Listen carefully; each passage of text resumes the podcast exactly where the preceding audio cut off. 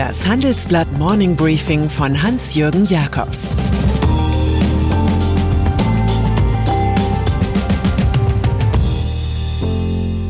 Guten Morgen allerseits. Heute ist Dienstag, der 28. Juli. Unsere Themen heute Gold, die Krisenwährung der Welt. Die Spahn-Söder-Allianz. USA schicken Haudegen nach Berlin. Goldboom. Gold wirft weder Zins noch Dividende ab. Finanztechnisch ist es sozusagen dumm. Aber andererseits ist es nun einmal einfach schön anzuschauen, wenn man es in Form von Münzen oder Barren besitzt.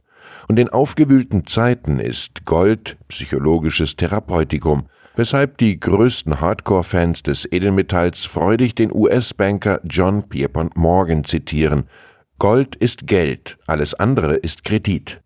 Nur so ist zu erklären, dass der Goldpreis in Zeiten von Corona, Nullzins und kaltem Wirtschaftskrieg steigt und steigt. Zuletzt lag er bei 1945 Dollar pro Feinunze. Das ist Rekord und 24 Dollar mehr als bei der letzten Spitzenwertung im September 2011. Damals verfiel der Goldpreis dann wieder. Nun, in diesen Zeiten der Zumutungen, erwartet die Bank of America in zwei Jahren jedoch sage und schreibe 3000 Dollar. Run auf Indexfonds.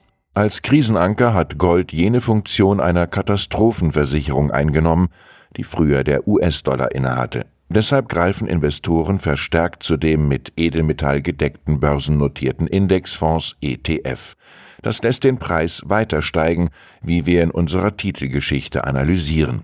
Experten sehen noch auf ein anderes interessantes Verhältnis. Anleihen mit einer negativen Rendite haben global inzwischen das Volumen von mehr als 14 Billionen Dollar erreicht. Dem stehen 12 Billionen für jene 200.000 Tonnen Gold gegenüber, die wir bisher aus der Erde geholt haben. Nun müsste nur ein kleiner Teil der unglücklichen Anleihebesitzer umschichten, dann könnten die Zuflüsse in Gold weiter anschwellen.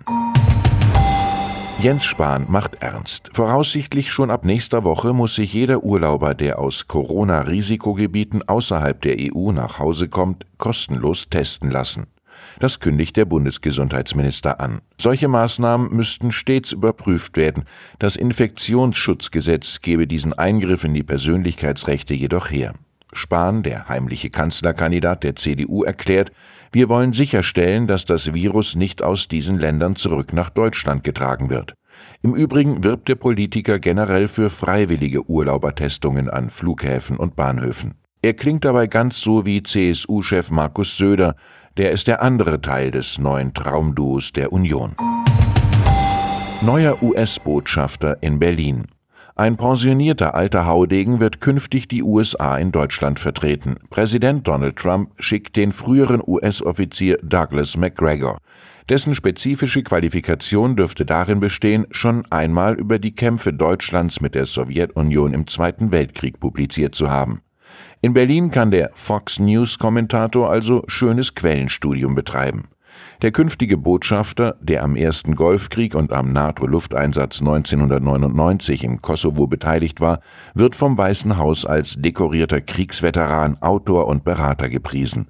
In martialischen Zeiten einen Mann der Waffen zu schicken, das ist auch ein Zeichen. Google Immobilie. Ein schönes Hauptquartier hat sich der Internetgigant Google im amerikanischen Mountain View hingestellt. 48.000 Quadratmeter Angestellten-Wellness mit Volleyballfeldern, Pools und Restaurants. Die Krönung einer Tech-Epoche, die Kollaboration im Großraum predigte. In Covid-19-Zeiten aber ist All Together Now gefährlich, weshalb das Google Headquarter derzeit der so ziemlich einsamste Ort der Welt ist.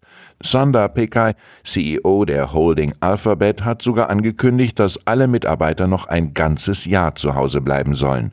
Einst pilgerten deutsche Silicon Valley-Jünger wissbegierig nach Alphabet City. Heute können sie dort höchstens einen Tag Urlaub vom digitalen Alltag machen. Bei SAP wird derzeit kräftig nach der Devise von Anton Tschechow gehandelt. Man kann kein Gewehr auf die Bühne stellen, wenn niemand die Absicht hat, einen Schuss daraus abzugeben. In der Praxis des Waldorfer Softwarehauses bedeutet das, dass CEO Christian Klein radikal mit dem Erbe des Vorgängers Bill McDermott aufräumt. Damit auch jeder die Schüsse des Gewehrs hört, verkauft SAP bei einem geplanten Börsengang bis zu 15 Prozent der US-Marktforschungstochter Qualtrics. Das war ein Lieblingsprojekt von McDermott, das er viel zu teuer eingekauft hatte. Mit dem anstehenden IPO soll zudem der noch beteiligte Qualtrics-Gründer Ryan Smith bei Laune gehalten werden. Überraschung bei BMW. Wie wir erfahren haben, wird der Münchner Autobauer heute verkünden, dass Ergo sein neuer Versicherungspartner wird. Ergo und BMW haben eine strategische Kooperation für das Leasing- und Finanzierungsgeschäft am deutschen Automarkt vereinbart. Die Munich Re-Tochter sticht damit überraschend den bisherigen Wegbegleiter Generali aus. Dabei war Generali im vorigen Jahr offenbar noch von einem Exklusivdeal ausgegangen. Kfz-Versicherungen gelten nach Lebensversicherungen als wichtigste Stützen der Assekuranzbranche. Gartenbau. Von First Lady Melania Trump hat man zuletzt immer weniger gehört. Zu mächtig war das Worttheater, das ihr Ehemann bot.